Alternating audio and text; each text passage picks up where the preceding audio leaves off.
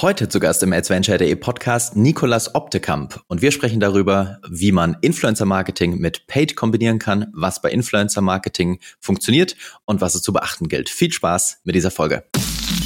Hast du dich schon mal gefragt, was innerhalb des Facebook- und Social-Media Advertising-Kosmos wirklich funktioniert? Suchst du mehr als nur oberflächliche Basics für deine Werbeanzeigen? Dann bist du hier genau richtig. Im Adventure.de Podcast zeigen wir dir erprobte Hands-on-Tipps, die wirklich funktionieren und nachhaltige Strategien, mit denen du deine Kampagnen aufs nächste Level heben kannst. Los geht's!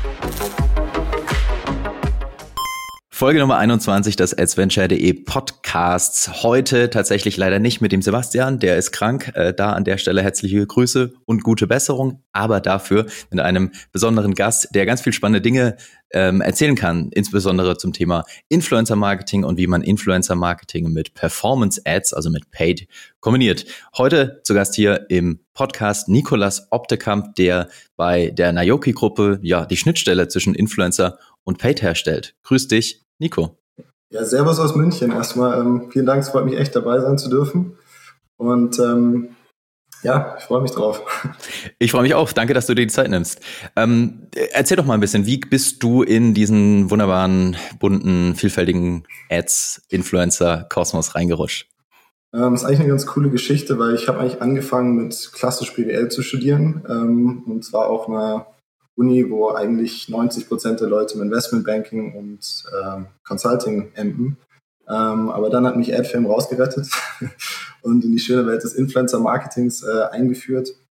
Und äh, da bin ich dann hängen geblieben. Ähm, habe dann auch noch bei Naoki, ähm, also kurz noch zu den Agenturen, AdFilm ist eine Tochtergesellschaft von der Naoki-Gruppe. Und ähm, Naoki ist eigentlich fürs ganzheitliche Performance-Marketing ähm, zuständig und AdFilm ist auf Influencer wirklich die Spezialisten dafür. Ähm, und daher habe ich so ein bisschen die Rolle dann einnehmen dürfen, dass man die äh, einer Seite die Influencer hat und da liegt es natürlich sehr nahe, das Ganze ganzheitlich zu verbinden ähm, und vor allem Social Ads liegt da natürlich sehr nah dran. Mhm. Tatsächlich, ähm, in der Folge Nummer 20 war das eine Sache, die ich da schon erwähnt habe und die ich jetzt an der Stelle auch nochmal irgendwie erwähnen will. Für mich ist die Kopplung aus Influencer-Marketing, also teilweise, also das Organige, Organige, das Organische, was du mit Influencern machst, also Organic und äh, Paid, diese Kopplung äh, ist für mich ein Riesentrend dieses Jahr und das ist eine Sache, die Facebook auch sehr stark weiterentwickelt hat, die Möglichkeiten. Aber bevor wir darüber sprechen, lass uns erstmal so ein bisschen über State of Influencer Marketing sprechen, erstmal ganz allgemein. Ähm, was siehst du da so aktuell am Markt? Ähm, was funktioniert aktuell so mit Influencer Marketing? Mhm. Also ich muss mich erstmal entschuldigen schon mal für mein Denglisch. Ähm, aber ähm, das ist völlig normal hier. Also das lässt sich nicht vermeiden. Ja, das englische Bullshit-Bingo, ja. ähm, ja, genau. Also man sieht echt äh, viele Sachen, die richtig gemacht werden, auch viele, die falsch gemacht werden. Ähm, aber vor allem, was immer ganz spannend ist, wenn jetzt Kunden neu an ein, ja, ans Influencer-Marketing herantasten. Und da ist halt oft diese Gewohnheit, beziehungsweise äh, man ist ja da gewohnt, ähm, mit klassischer Werbung, dass man wirklich alles auf die auf den Pixel genau quasi definieren darf. Ähm, und das ist halt beim Influencer-Marketing zwar nicht so klar, man hat Freigabeprozesse und so weiter, ähm, aber da muss man halt ein bisschen mehr auf die Authentizität achten vom Influencer. Authentizität ist immer ein schönes Wort. Ähm, verdammt, verdammt schwieriges Wort, ich kenne das, das auch. Ist ja.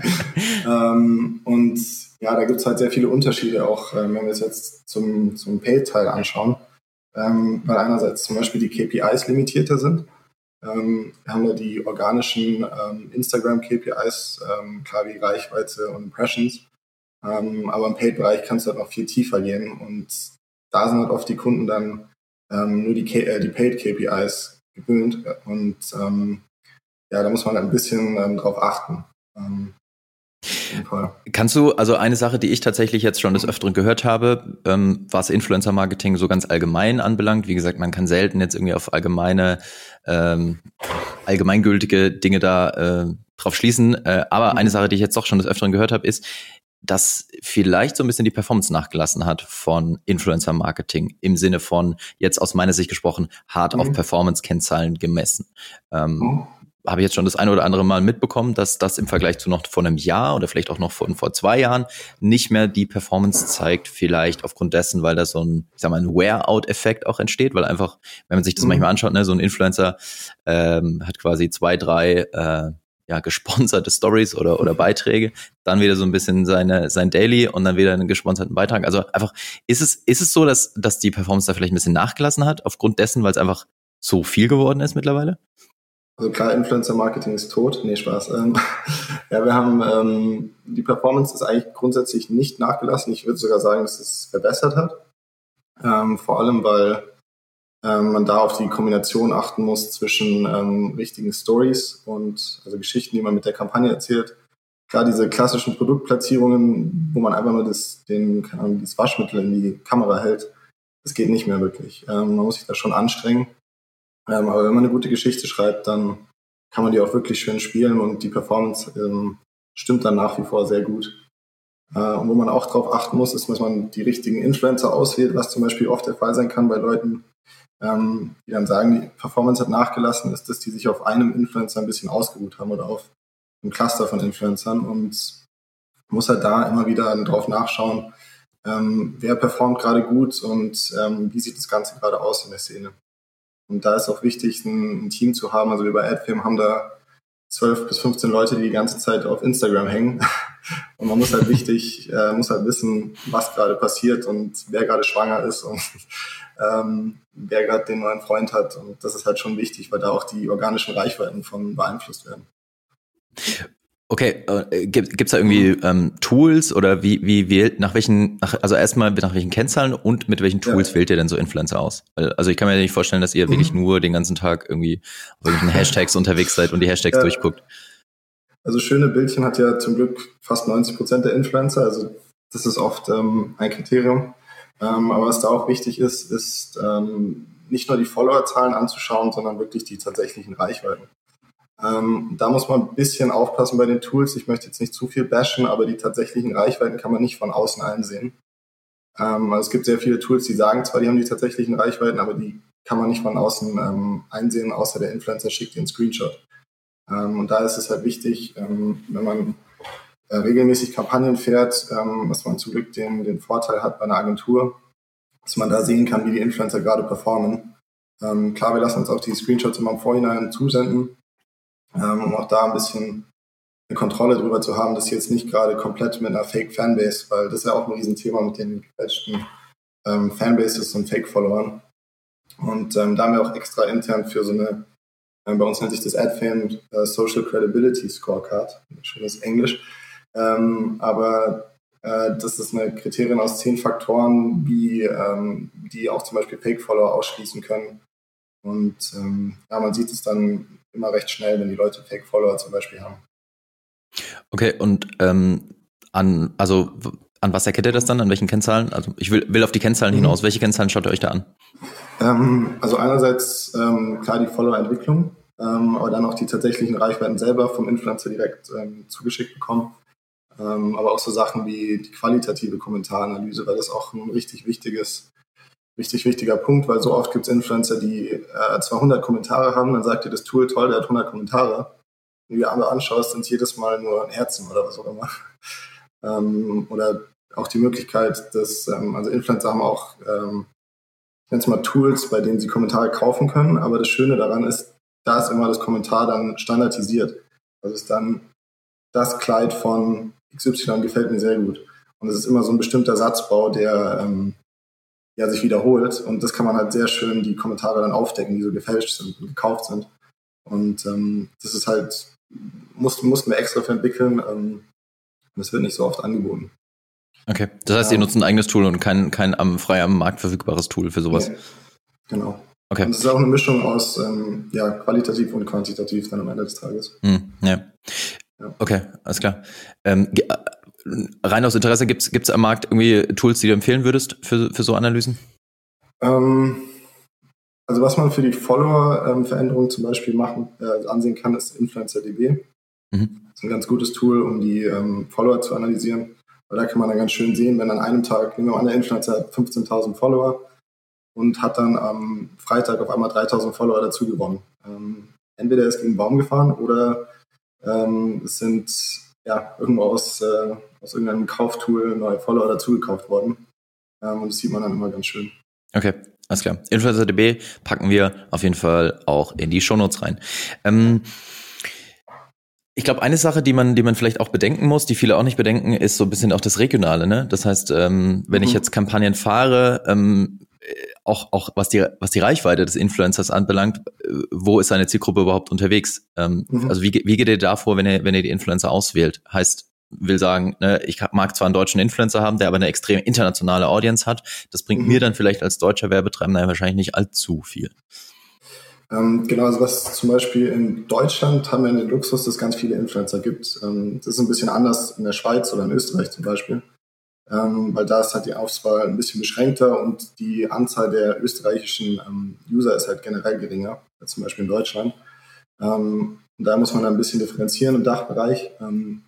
Ähm, was wir dann zum Beispiel in Deutschland immer machen, dass wir eine Mindestprozentzahl an deutschen Fans nehmen das ist halt ganz wichtig, dass du dann auch schaust in den, ähm, in den Länderausblittungen, dass jetzt nicht 30 Prozent aus Brasilien oder so kommen, ähm, weil du dann einfach komplett äh, falsche Leute erreichst. Ähm, Mediaagenturen sprechen ja zwar immer gerne von Streugewinnen, aber ähm, ja, ähm, das ist halt da wichtig zu sehen. Und ähm, in Österreich und Schweiz muss man dann oft auf die absoluten Zahlen sehen, weil prozentmäßig ähm, ist es dann immer geringer als zum Beispiel bei den deutschen Influencern. Ähm, und daher muss man in die absoluten ähm, Zahlen sehen, weil der Markt auch einfach kleiner ist. Okay. Ja. Okay, dann lass uns mal so über ganz konkrete, ja, vielleicht ein paar Beispiele sprechen, ganz konkrete Ansätze sprechen, die man bei seiner Kampagnengestaltung, wenn ich sage, hey, ich möchte irgendwie mit Influencer starten oder ich möchte mein Influencer-Marketing vielleicht optimieren. Was, was, sind da so deine Tipps? Was siehst du, was, was, was da funktioniert? Ähm, wie, wie muss ich rangehen? Äh, was muss ich bedenken? Mhm. Also hinter allem steht eigentlich wirklich die Kreatividee. Ähm, ich hole da immer ganz gerne ein Zitat von Nita Struve von Lufthansa raus. Ähm, denn wir machen mehr Werbung für Menschen und nicht für Maschinen. Ähm, und daher ist diese Kreatividee wirklich ähm, wahnsinnig wichtig, da sich die auch dann auf die anderen Kanäle ausbreiten lässt, ähm, um so ein ganzheitliches Bild zu machen. Aber, ähm, und da ist es auch wichtig, dann diese Kreatividee wirklich auch in die Struktur zu bringen und das Ganze auf die Kampagne zu übertragen. Also zuerst muss man sich klar die Kreatividee überlegen und dann, was möchte ich eigentlich auch erreichen. Das geht dann oft Hand in Hand. Äh, und dann beeinflusst das die Kampagnenstruktur, da auch hier die verschiedenen Kanäle ähm, wichtig sind, da zum Beispiel ein Bild-Text-Post zwar schön aussieht, ähm, aber sehr wenig Traffic bringt. Und wenn man jetzt ein Traffic-Ziel hat, ähm, eignen sich zum Beispiel Stories wahnsinnig gut, weil klar, der Link ist direkt da, man muss nicht über einen Schritt in die Bio und ähm, verliert da die Hälfte der User. Und daher ist dann zum Beispiel auch in der Story die Click-Through-Rate ähm, zehnmal so hoch wie in einem Post, wenn man auf einen Bio-Link ähm, verweist. Und daher muss man ein bisschen auch auf die Kampagnenstrukturen achten. Äh, und wenn das einmal steht, muss dann die passenden Influencer dazu gefunden werden. Klar, wenn jetzt ein super Influencer ähm, gerade voll in ist, ähm, dann kann man auch ein bisschen die Kreatividee darauf anpassen. Ähm, aber der Influencer, die Influencer-Auswahl ist super wichtig ähm, und auch ein Herzstück der Kampagne. Und da muss man dann auch ein bisschen beim Einkauf einpassen, ähm, aufpassen, weil da wirklich sehr, da gibt es keine Standardpreise und deswegen muss man da wirklich ähm, ja, aufpassen, weil die Ranges von ähm, Influencer-Preisen für den gleichen Influencer, für die gleichen Leistungen sind äh, super hoch. Und da muss man echt auch aufpassen, auch als große Brand, wenn man da ankommt. Ähm, dann hören die einen großen Namen wie ähm, Mercedes und schlagen astronome Summen auf. Ähm, und das ist halt ein sehr wichtiger Faktor, den man ein bisschen beachten muss. Ist ganz interessant, dass ähm, Liegt, liegt natürlich irgendwie auf der Hand, aber es ist ganz interessant, dass sich das auch sehr stark jetzt irgendwie mit Facebook deckt, dass der ausschlaggebende Faktor für die Performance am Ende natürlich das Creative und so ein bisschen die Story ist, die ich erzähle. Äh, gar nicht so sehr dann das Technische. Ähm, natürlich sollte mhm. das stimmen und das sollte irgendwie alles passen, aber ähm, da, da, da deckt sich das dann ja auch wieder. wieder. Ähm, eine Sache, die ich ganz spannend finde, da können wir vielleicht nochmal kurz ein bisschen konkreter noch drüber sprechen, ist so ganz konkrete strategischere Kooperationen mit Influencern. Weil mhm. ich glaube, wie gesagt, das habe ich jetzt aus ganz vielen ähm, Gesprächen erfahren oder äh, mitbekommen, dass Influencer hält ein Produkt in die Kamera, macht eine Story und äh, ist dann wieder weg, hält dann wieder ein neues Produkt in die Kamera, ein anderes Produkt in die Kamera und, und so weiter.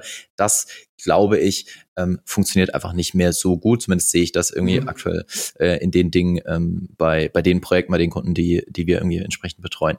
Ich glaube aber, wenn du das eben strategisch angehst, was du auch schon gesagt hast, dass du den Influencer sehr eng verzahnst, vielleicht sogar mit in die Produktentwicklung verzahnst, mhm. dann kann das ganz spannend sein. Habt ihr da irgendwie auch Beispiele oder, oder kannst du das auch unterstreichen? Ja, wir, äh, zum Glück. ähm, ja, das ist, also einerseits muss man auch, äh, ich fange mal mit der Limitierung von dem Ganzen an, ähm, weil man bindet sich halt sehr an den Influencer. Und wenn der Influencer jetzt ähm, in ein paar Wochen, je nachdem wie lange die Kampagne gehen soll, oder die Kooperation, ähm, wenn er jetzt ein paar Wochen ähm, out ist, nennen wir es mal, dann ähm, haben wir da ein Problem von Reichweiten und Performance. Ähm, aber jetzt andererseits sieht man auch klar super erfolgreiche Beispiele wie mit ähm, Lena Gerke, die ihre eigene Kollektion erwirft und so weiter. Äh, wir haben da ein Beispiel, wo wir mehrere Influencer-Boxen gestaltet haben. Ähm, das ging dann Richtung Family-Influencer, wo die ihre eigenen ähm, Kids-Boxen, nenne ich mal, mit Socken und weiß ich was alles ähm, im Möbelhaus entwickelt haben. Und da konnten die User dann ähm, ein bisschen mit abstimmen, welche Inhalte reinkommen. Also man hat die Community mit eingebunden hat den Influencer mit eingebunden und ähm, ja, die Dinge haben sich verkauft wie verrückt und das war halt immer eine schöne Geschichte. Ähm, aber auch da, wie gesagt, das war mehr ein, ähm, jetzt mal ein mittelfristiges Projekt, also nichts langfristiges, ähm, weil man dann halt wirklich diese Flexibilität auch verliert, was das Schöne am Influencer-Marketing ist. Ähm, genau.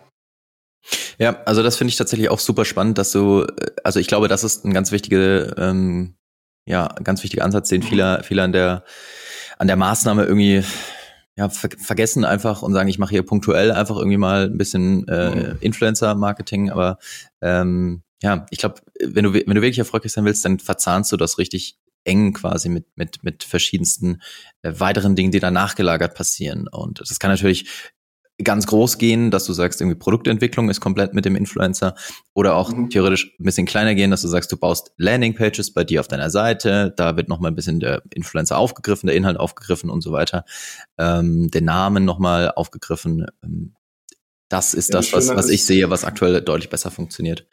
Das Schöne ist, in solchen Kooperationen kann man auch ähm, sehr schön die Geschichten immer erzählen, wie du gerade schon sagtest. Und ähm, das ist dann auch nochmal bei zum Beispiel bei Instagram sehr wichtig, weil Instagram an sich ist ja eine Plattform ähm, für schöne Bildwelten und jetzt nicht das Produkt in die Kamera halten. Ähm, und es bestraft dann auch der Algorithmus ein bisschen. Und da ist es bisschen, äh, auch wichtig darauf zu achten, was die Rolle von Instagram ist und wie Instagram das selber sieht. Also von der äh, Plattformseite aus. Äh, dass man da auch ein bisschen drauf achtet. Und dieses Storytelling wirkt halt ein bisschen dagegen, weil du mit dem Storytelling halt schöne Geschichten erzählen kannst und ähm, die auch ein bisschen performant aufladen. Ähm, und ja, das eignet sich halt dann mehr für Instagram als einfach nur, hey, schau dir diese neue, das neue Waschmittel an. Ja.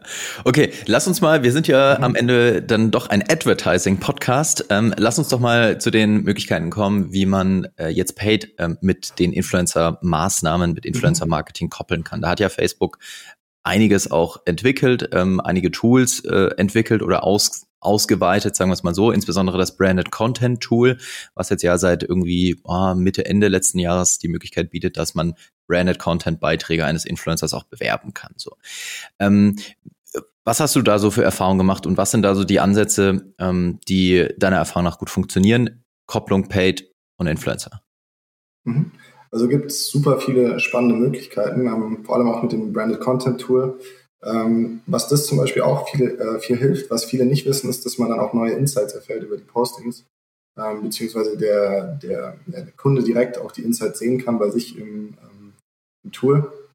Und da kann man auch sehen, zum Beispiel, an welche Städte das ausgespielt wurde, ähm, beziehungsweise wo die Fans herkamen. Ähm, und solche schöne Sachen, die man vorher nicht wirklich hatte. Vielleicht ganz kurz, wo finde ich das genau? Ja, das müsste im ähm, gibt es, glaube ich, Branded Content. Ähm, mal schauen. Äh, gibt es aber auf Facebook. Ah, also auf, auf dem Facebook-Profil in. Ja, auf Facebook. Genau, ja, okay. Facebook, ja.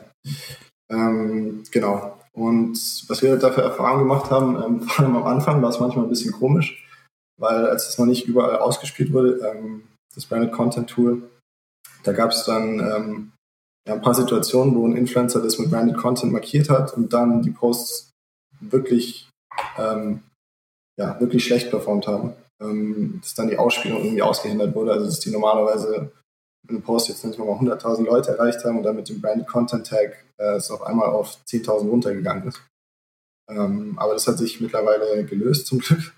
Mhm. Ähm, aber wir haben da echt schöne Erfahrungen gemacht, ähm, vor allem was ähm, Engagement-Kampagnen anbelangt. Ähm, dass da, wenn man die äh, im Mittelfunnel zum Beispiel verwendet, die, die brandeten Posts, also aus Kundenseite aus, ähm, dass da die Kosten pro Engagement wirklich gesunken sind, ähm, weil die Inhalte einfach besser gepasst haben und in der Zielgruppe besser angekommen sind und äh, im Vergleich zu den klassischen Ads. Vielleicht mal nochmal ganz kurz, um, um alle nochmal abzuholen. Ähm, also sofern der Influencer eben dann dich markiert als Branded Content und äh, ganz wichtig, in der Markierung von, für Branded Content auch noch gestattet, dass du diesen Beitrag hervorheben kannst, also entweder im Beitrag oder der Story, das ist nochmal so ein kleiner Checkbox zusätzlich.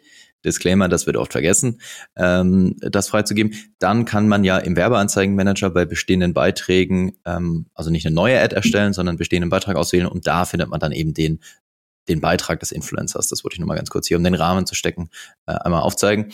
Und äh, ja, also wie du sagst, das, das Spannende daran finde ich ja, dass du dann quasi, also du hast zwei ganz oder drei ganz große Vorteile. Vorteil eins, mhm. du bekommst natürlich die, den Trust des Influencers über den Beitrag ähm, in deine Ad-Strategie mit rein. Ähm, du hast weniger Kreationsaufwand am Ende, weil der Influencer ja das für dich erstellt. Und ich finde das Spannendste, du kannst dann diesen Beitrag an alle deine Audiences, die dir zur Verfügung stehen, halt auch bewerben. Ähm, und da eine Frage dazu. Ähm, in, also in, wenn ich wenn ich jetzt über eine Facebook Ad Funnel Struktur spreche, wir mhm. haben jetzt quasi Tofu, Mofu, Bofu, Top Funnel, Middle Funnel, Bottom Funnel. An welcher Stelle ähm, funktioniert das deiner Erfahrung nach am besten? Also ist es ist es was mit mit dem ich dann sagen kann, okay, grundsätzlich kann man ja Influencer Marketing schon auch als ähm, Top Funnel Maßnahme sehen. Ist es dann deswegen auch in der Ad-Strategie im Top-Funnel am besten zu platzieren? Oder so wie du gerade gesagt hast, eher im Middle-Funnel für Engagement, für Remarketing? Was ist da so ähm, der beste Ansatz? Also, du sprichst ja immer ganz gerne von dem, also ihr spricht ja immer ganz gerne von dem ROAS-Knopf Ja, genau. Ähm, den, den verraten wir vielleicht heute am Ende der Folge. Vielleicht aber auch nicht. ähm, ich glaube, es geht schon in die Richtung mit Influencer-Inhalten. Ähm, was man aber auch beachten muss, dass wenn der Influencer jetzt den Beitrag bei sich auf Instagram postet, ist ja auch der Text darauf abgestimmt. Ähm, und wenn man jetzt den Beitrag mit dem Content-Tool verlängert, ähm, bleibt der Text ja. Und daher muss man dann im Text darauf achten, beziehungsweise im originalen Posting nennen wir es mal, darauf achten, ähm, wie man das positioniert im Funnel. Ähm, daher ist es, je nachdem, wie man den Text verändert, ähm, klar, trotzdem wahrscheinlich besser geeignet im Top- und Middle-Funnel, weil man wird jetzt nicht in den Text reinschreiben, hey, jetzt gibt es 20% Rabatt auf Sonnenbrillen, ähm, was zum Beispiel im Bottom-Fall ganz schön wäre. Ähm, daher muss man, ja, das ist ein bisschen, das ist ein bisschen eine Limitierung vom Branded Content Tool in dem Sinne. Ähm, aber was da eine schöne Lösung natürlich für ist, wäre die Buyouts generell für die Inhalte, dass man dann die Bilder benutzen darf. Klar ist der Absender dann anders, ähm, aber ja, es wäre dann halt zum Beispiel für den Bottom Funnel ganz schön, wenn man die Influencer-Inhalte benutzt, aber dann nochmal den Text anpasst, ähm, um da die, ähm, ja, Conversion Rate vor allem und Click-through-Rate zu steigern. Das mhm. auch eine schöne Wirkung ist. Ja. ja, tatsächlich, also diese Limitierung, dass du, wenn du den bestehenden Branded Content Beitrag nutzt, dann natürlich nicht den ähm, Text bearbeiten kannst, mhm. das führt tatsächlich ähm, öfters mal zu ja, Herausforderungen, weil der Influencer beispielsweise irgendwie auch einen Gutscheincode vielleicht verwendet hat in seinem Text. Dann ist natürlich die Frage, möchte ich den jetzt irgendwie bewerben noch äh, über meine Kampagnen? Äh, ich glaube, da sind wir so ein bisschen bei dem, was wir vorhin besprochen haben. Man muss das schon strategisch angehen und sich strategisch mhm. darüber Gedanken machen, wie nutze ich äh, Influencer-Marketing dann auch paid wieder. Ähm, wie kann ich das sauber verzahnen am Ende und was muss ich dann vorne raus bedenken, um das Ende, am Ende dann auch über die Ads halt auch aussteuern zu können. Ähm, äh, vielleicht ein, eine Sache noch, ähm, von, von der ich weiß, dass äh, viele das auch nutzen, ist ähm, gibt verschiedene Begriffe dafür. Man kann es ähm, auch hier wieder, ne, mein, einer meiner Lieblingsbegriffe ist immer Dark Posts und in dem Fall nennen die das immer Dark Social, ähm, dass man ähm, sich die zu, also ich als Werbetreibender mir die Zugriffsrechte auf die Facebook-Seite, die dann auch verkoppelt ist mit dem Instagram-Profil des Influencers geben lasse, in meinen Business Manager. Äh, was dann dazu führt, dass ich im Namen des Influencers ähm, eine Werbeanzeige erstellen kann in meinem Werbekonto äh, und dann natürlich komplett frei bin, was, was das Textliche, was das Creative theoretisch auch anbelangt. Ähm, Plus, das hat dann noch einen weiteren Vorteil, nämlich dann, wenn ich da reingekoppelt werde, also wenn mir der Influencer dann Zugriffsrechte auf die Page gibt, dann kann ich auch noch Zielgruppen erstellen. Das heißt, ich kann eine Engagement Audience erstellen von den Leuten, die mit dem Content des Influencers auf Instagram zum Beispiel interagiert haben. Sehr spannend. Ähm, hast du dazu, hast du dazu auch irgendwie Erfahrungswerte? Ähm, ist das eine Sache, ähm, die genutzt wird? Ähm, und was, was, ähm, was gilt es da so zu beachten? Ich finde es in der Theorie hört sich natürlich super schön an, ähm, aber in der Praxis geben die Influencer wirklich sehr ungern den ganzen Zugriff auf alles und weil dieses Unbewusste halt noch da ist. wir haben generell schon Probleme, wenn Influencer, wenn wir wollen, das Influencer-Page schalten, ähm, weil die das Ganze nicht wirklich trauen und so weiter. Und das ist, wir arbeiten am Ende des Tages immer noch mit Menschen auf der Seite. Ähm, und daher ist es in der Praxis dann wirklich recht schwer eigentlich umzusetzen, vor allem bei den größeren Influencern. Ähm, und die kleineren Influencer wissen leider auch oft nicht, was ein Werbeanzeigenmanager ist auf der, ähm, auf der Richtung. Ähm, aber eine, klar, in der Theorie ist es eine super Sache. Ähm, aber daher haben wir noch keine wirklichen Erfahrungsberichte, weil einfach die Influencer wenig ähm, wenig Lust haben, bei sowas mitzumachen. Hm. Leider. Okay. Äh, birgt aber halt auf der anderen Seite tatsächlich schon echt spannende Möglichkeiten auf, aus Paid-Sicht jetzt äh, gesprochen. Ähm, kann man kann man ja vielleicht mal drüber nachdenken, ob man äh, entsprechende, wenn man eine strategische Kooperation, glaube ich, mit dem Influencer eingeht, dann könnte man ja das vielleicht irgendwie mit reinnehmen äh, und rein diskutieren, ähm, mhm. das natürlich halt wahnsinnig spannende Optionen einfach bietet. Ähm, und äh, dann nochmal eine komplett neue Varianz und komplett neue Möglichkeiten für die Ad-Strategie am Ende. Ähm, Was bringt. aber auch eine schöne ja, Zwischenmöglichkeit wäre, dass man ähm, quasi den Influencer-Traffic von der Seite abfängt und die dann retargetet mit dem normalen eigenen Werbekonto. Und äh, das ist wirklich auch in Performance-Sicht recht gut. Also wir haben da zum Beispiel bei App-Download-Kampagnen ähm, nicht mal so Handyspiele oder so, sondern schon ähm, fast schon B2B-Richtung ähm, mit einer sehr gehobenen Zielgruppe und selbst da konnten wir den ähm, Cost per Download irgendwie um 30 Prozent senken, nur mit Influencer, äh, Custom Audiences und Lookalike Audiences und das war halt echt eine schöne, schöne Geschichte dann. Mhm. Genau, also das war ein Gedanke, den ich gerade auch noch teilen wollte. Mhm. Theoretisch Option, du, äh, wenn du den Influencern die Links gibst zu deiner Seite, ähm, könntest du damit äh, oder wirst du damit wahrscheinlich mit UTM-Parametern arbeiten. Und von diesen UTM-Parametern könntest du ja dann eine Website Custom Audience erstellen und theoretisch davon eine Lookalike Audience und das testen. Äh, und so fischt man sich in Anführungsstrichen ja den, die Audience des Influencers dann auch, ohne direkten Zugriff auf das Profil zu haben. Ähm, natürlich auch eine Option, die man auf jeden Fall nutzen kann. Okay, ähm, lass uns vielleicht nochmal zum Abschluss so ein bisschen über das Thema, ähm, ja, also so ein bisschen das Thema nochmal runter im Sinne eines Funnels auch irgendwie betrachten. Ähm, an, also A, in welchen Funnelstufen glaubst du, macht Influencer-Marketing grundsätzlich Sinn? Ähm, und wie kann ich es dann da entsprechend reinplanen? Was muss ich da entsprechend beachten? Mhm. Also das Schöne ist, Influencer-Marketing ist halt wirklich sehr agil und flexibel. Und da glaube ich, ähm, dass man das wirklich an jeder Funnelstufe einsetzen kann, also von Top bis Bottom und Loyalty hinaus ähm, kann man das einsetzen. Man muss halt nur wissen, wie. ähm, aber es kann sich wirklich äh, an allen Stellen effektiv eingesetzt werden. Also im Top-Funnel, klar können wir zum Beispiel die Influencer-Zielgruppen da abfischen und da die Influencer-Reichweiten nutzen und per ähm, Lookalike Audiences verlängern, um da neue User in den Funnel zu bringen. Und dann, wie vorher schon erwähnt, im Middle-Funnel-Teil können wir die Influencer-Beiträge dann zum Beispiel im Branded Content-Tool ähm, an die eigenen Zielgruppen verlängern. Und auch da zum Beispiel, was ganz gut funktioniert, sind die äh, Lookalike der bisherigen Social Engager bei deiner eigenen Seite. Ähm, oder was auch da ähm, zum Beispiel mit Video Custom Audiences arbeiten. Dass man da die Influencer-Inhalte dann nochmal selber teilt und spielt. Ähm, klar, im Bottom Funnel ähm, kann man dies, ich nenne es mal, eher unverlängerten Stories von Influencern nutzen, um da auf eine Aktion hinzuweisen. Ähm, klar, mit Rabattcodes geht's dann immer super ab, ähm, muss aber nicht mit Rabatt sein.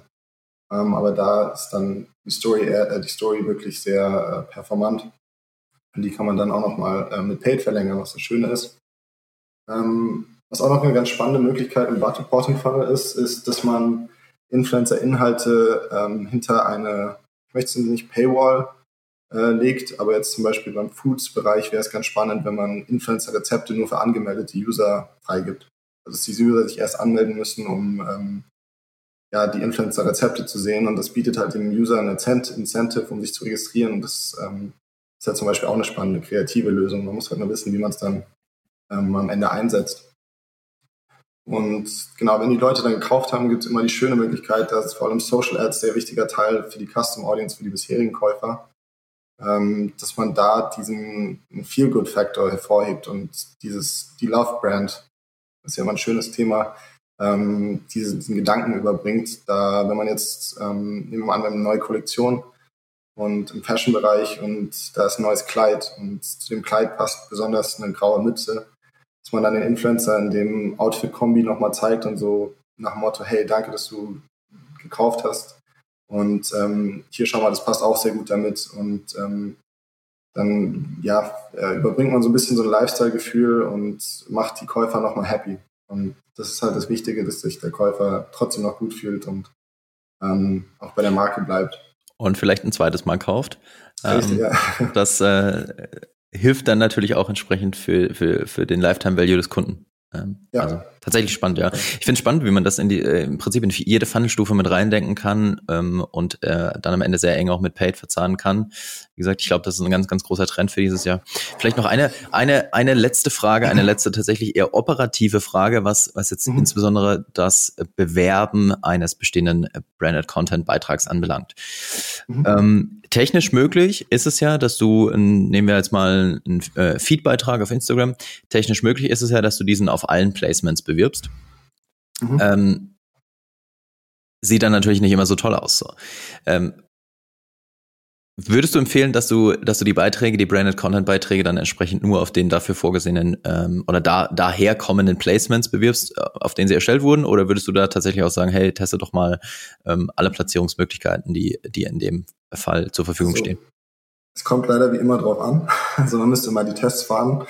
Ähm, und ja, du hast halt die zwei Seiten, die zwei Ansichten. Klar, einerseits Facebook soll ja angeblich eh wissen, wo es am besten läuft. Ähm, andererseits hast du den schlauen Menschen, der versucht, sich gegen die Facebook, ähm, ja, Facebook-Algorithmus zu stellen und das besser zu machen. Äh, manchmal funktioniert es besser, manchmal nicht. Ähm, aber daher bin ich halt echt ein Fan vom, vom, von den Buyouts an sich, wo man die Inhalte sich sichert. Wo man dann halt auch ja, mehr Flexibilität hat in dem Ganzen und auch die Placements dann anpassen kann. Alles klar, wie immer kommen wir am Ende zum Ergebnis, dass wir sagen, ey, man muss es testen. Uh, it's all about testing. auch an der Stelle, auch mit Influencer-Marketing geht es, glaube ich, darum, viel zu testen, viel zu experimentieren. Oh ja. Sehr spannend. Vielen, vielen Dank für die, für die ganzen spannenden Insights. Wie gesagt, ich fand es sehr spannend, dass wir nochmal aufgezeigt haben oder dass du nochmal aufgezeigt hast, dass ähm, im Prinzip Influencer-Marketing auch an jeder Funnelstufe ähm, funktionieren kann, spannend sein kann und dass die Verknüpfung mit Paid tatsächlich sehr, sehr ähm, gut möglich ist, dass da Facebook sehr viel getan hat und natürlich äh, Facebook sich auch nicht so ganz so viel von dem Influencer-Marketing-Kuchen wegnehmen lassen will in Zukunft und davon natürlich auch ein bisschen was abbekommen will. Äh, deswegen äh, sicherlich auch äh, in Zukunft noch mehr äh, aus dem Hause Facebook, was das Thema ähm, Influencer-Marketing, ähm, vielleicht auch äh, Verwaltung äh, von Influencern entsprechend anbelangt. Da gibt es ja schon verschiedenste Tools, äh, die sich dahin entwickeln. Ähm, Stand heute aber, wie gesagt, glaube ich, ist Branded Content schon extrem, extrem spannend und eine Sache, die man auf jeden Fall mit reindenken sollte. Ähm, von dem her vielen, vielen Dank äh, für die, für die ganzen Insights. Ähm, Nico, wir werden alles ähm, zu dir, zu deinen äh, Profilen in die Shownotes reinpacken. Wer dann mehr erfahren möchte, wer mehr ähm, Insights noch rausholen möchte aus dem lieben Nico, der darf das dann gerne tun. Immer gerne. Wir sagen vielen, vielen Dank äh, fürs Zuhören. Wir schicken an der Stelle nochmal äh, herzliche, gute Besserungsgrüße an Sebastian. Ähm, alles zu dieser Folge unter adsventure.de äh, slash podcast minus äh, 2, 1, 21. Richtig, Folge 21. Das war's. Vielen Dank fürs Zuhören. Bis zum nächsten Mal. Danke, Nico. Danke. Vielen Dank fürs Zuhören. Wenn dir diese Folge gefallen hat, dann hinterlasse uns eine Bewertung bei iTunes. Mehr Tipps rund um Werbeanzeigen auf Facebook, Instagram und Co. findest du auf adventure.de. Bis zur nächsten Folge.